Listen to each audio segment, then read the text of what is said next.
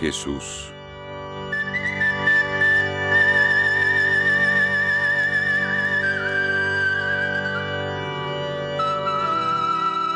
El pastor y el lobo.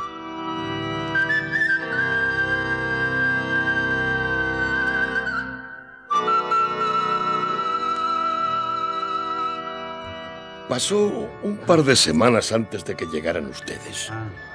Los pastores de Tecoa se lo contaron a los de Belén y los de Belén a los nuestros. Yo creo que en unos días la historia dio siete vueltas por Jerusalén y llegó hasta los montes de Efraín. A estas horas, los pastores galileos ya la deben conocer. Aquella noche, Marta no había tenido que encender ninguna lamparita. Bastaba la luz de la luna llena que iluminaba el patio de la taberna como si fuera de día. Más allá, las pequeñas casas de Betania parecían recién blanqueadas. Lázaro agarró un buen puñado de dátiles y se dispuso a contarnos la historia. Se llamaba David, sí, como aquel otro pastor que después fue nuestro gran rey. Y vivía aquí cerquita, en Tecoa, la aldea esa que cae al sur. Allá dicen que nació aquel famoso profeta Amós, que soltaba tantas verdades. Pero este David ni fue rey ni tampoco profeta. Era solo un pastor. Un pastor que tenía un rebaño de 40 ovejas. ¡Eh! ¡Andando! ¡Andando! Ya oscurece, Tunantas, y hay que volver a casa. ¡Andando! No se me quede ninguna atrás. Derechitas. Eh, andando, andando. Todos los días, al caer la tarde, el pastor a lo suyo. Llevar las ovejas de vuelta al redil. Que no era cosa fácil, caramba. Ya dicen que cada sendero tiene su atolladero. Por eso cuando era oscuro y tenían que atravesar el gran barranco, David iba dando golpes en las piedras con su callado. Los animalitos, como ya conocían aquel ruido, iban tan tranquilos. Sabían que el pastor iba delante y que les llevaba por el mejor camino. Lucerito, pintada, estrellita, lana negra, borregona, orejita. ¡Ea, ya están todas! Con 40 salí y con 40 regreso. Al llegar al redil, David se ponía pegado a la puerta y contaba sus ovejas. A cada uno le tenía puesto un nombre y dicen que nunca se confundía. Ah, ese David conocía a sus ovejas como si él las hubiese parido. Y las ovejas lo mismo. Lo conocían a él a siete leguas de distancia. Bueno, resulta que en el aprisco aquel donde dormían las cuarenta ovejas de David, también guardaban sus rebaños otros dos pastores.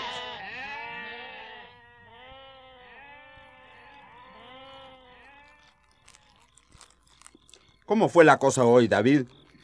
¿Hubo suerte? Mm, la hubo, Sirio, la hubo. Pasé la cañada del águila y nos encontramos con un banquete. Vienen con la panza llena las tunantas. Dormirán mejor que tú y que yo. Pero se lo merecen, qué caray.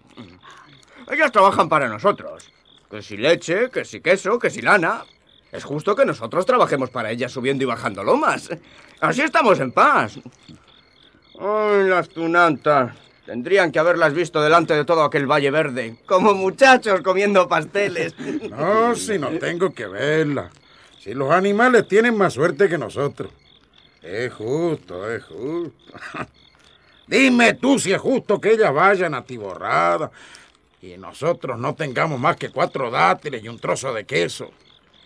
Yo no pensé que el oficio de pastor fuera tan malo, caramba. Y encima, para ganar cuatro céntimos, yo también estoy hasta la coronilla de todo esto. ¡Al diablo con las ovejas! Ya al requete diablo con el patrón. Ustedes hablan así porque las ovejas no son suyas. Si las ovejas fueran de ustedes, les tendrían cariño. Claro, el sirio y el ñato eran pastores de esos que son asalariados. Los rebaños que cuidaban eran de dos grandes comerciantes de Tecoa. Y ahí está la cosa, que como las ovejas no eran suyas y la faena de pastor es dura, este par no trabajaba bien. Uno lo hacía a desgana y el otro con muy mala sangre. David al revés. Aquellas 40 ovejas eran su tesoro y él ponía en ella su corazón. Eh, amigos, sigan, sigan, sigan maldiciendo a los animalitos mientras se comen su queso, que yo me voy a dormir. Oh, me caigo de sueño y mañana tengo que madrugar. Quiero llevar a las tunantas hasta Belén. Los pastos de por allá son los mejores. Y las culebras de por allá son las más listas. Ah, con la vara a punto y el ojo abierto no hay culebra que se te escape. Bueno, que sueñen con el banquete del Mesías para que se consuelen.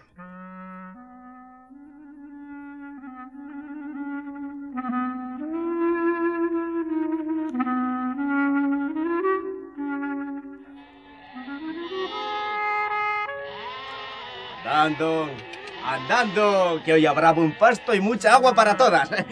Margarita, no te separes. Blanquita, andando, andando. El sol no había aparecido todavía y sus compañeros nos habían sacudido el sueño y David ya estaba en pie. Todos los días igual. Madrugaba como los gallos. Se llenaba el zurrón con pan y queso, metía vino en la cantimplora, se amarraba su vara a la espalda y guardaba en el bolsillo la honda. Después apretaba fuerte el callado y a caminar.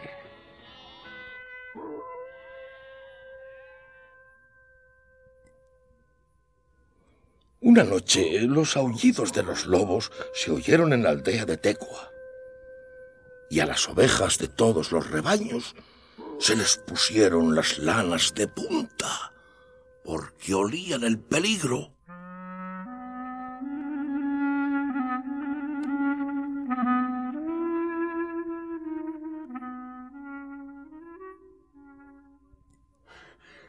¡Maldición! Tenían los colmillos afilados como espadas y los ojos como brasas. ¿Cuántas? ¡Diez! ¡Agarraron a diez!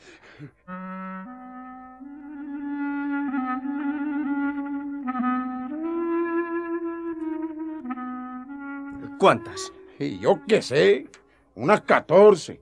A varias las dejaron malheridas, sangrando, con el cuerpo lleno de agujeros. Las tuve que rematar yo a palo, qué remedio.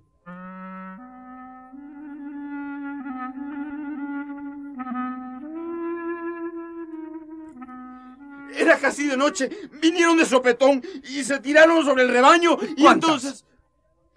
Ni, ni las conté. Muchas. Fueron muchas.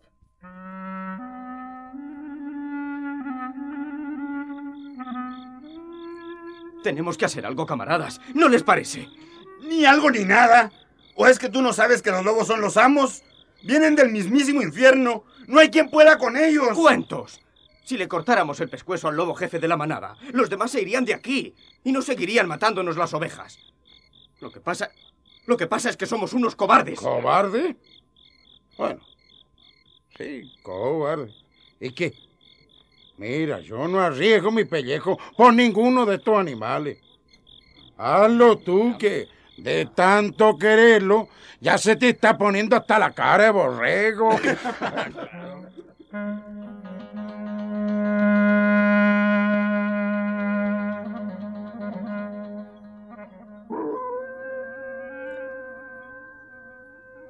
Aquella noche, David no se metió en el jergón donde dormía. Se quedó fuera, recostado junto a uno de los tablones del redil. Algo se olía al muchacho. Que vengan. Que vengan. Van a saber quién soy yo. Pasada la primera vela de la noche, los lobos dejaron de aullar. Vaya, vaya. Deben haberse quedado roncos con tanta canción. Al cabo de un rato, a David se le cerraron los ojos. ¡El lobo! ¡El lobo! ¡El lobo! ¡Huyan! ¡El lobo! ¡Quédense aquí, caramba! ¡Y den la cara! Entre los tres podremos con ellos. Podrás tú, imbécil. Lo que yo me encargo. A los dos compañeros de David les faltó tiempo para echarse a correr a campo traviesa. Y David se quedó solo con los lobos y con todas las ovejas que se arremolinaban espantadas, corriendo de aquí para allá, tratando de escapar de las dentelladas de aquellas dos fieras. Pero no podían. Enseguida cayeron algunas, chorreando sangre, destripadas. David no esperó más. Sacó del zurrón el cuchillo afilado, lo apretó con rabia en su mano y cuando uno de los lobos saltaba sobre una de sus ovejas, él saltó sobre el lobo. Y le clavó el acero hasta el mango. Le tocó el corazón, sí, porque el animal se revolvió y cayó rematado a los pies del pastor. ¡Maldita bestia! ¡Ya pagaste tus fechorías! El otro lobo, cuando olió la sangre del compañero, dejó a las ovejas y se abalanzó, echando candela por los ojos sobre David. Los dos se enristraron en una pelea a muerte, revolcándose sobre la tierra. Pegadas a las tapias del redil, las ovejas, pobrecitas, seguían corriendo para todos lados. ¡Tranquilas! ¡No tengan miedo, tunantas! ¡Que este tampoco saldrá con vida de aquí! ¡Te sacaré las entrañas, maldito! El segundo lobo rugía con los colmillos encajados en el brazo del pastor. David, jadeando, clavaba el puñal una y otra vez en el lomo negro de la fiera. Pero mientras más lo hacía, más enfurecido se ponía el animal. En una de aquellas volteretas, David, ya casi sin resuello, consiguió meterle el cuchillo en mitad del pecho. El animal, echando espumarajos, sacó el resto de sus fuerzas y se tiró al cuello del muchacho, mordiéndole a la desesperada.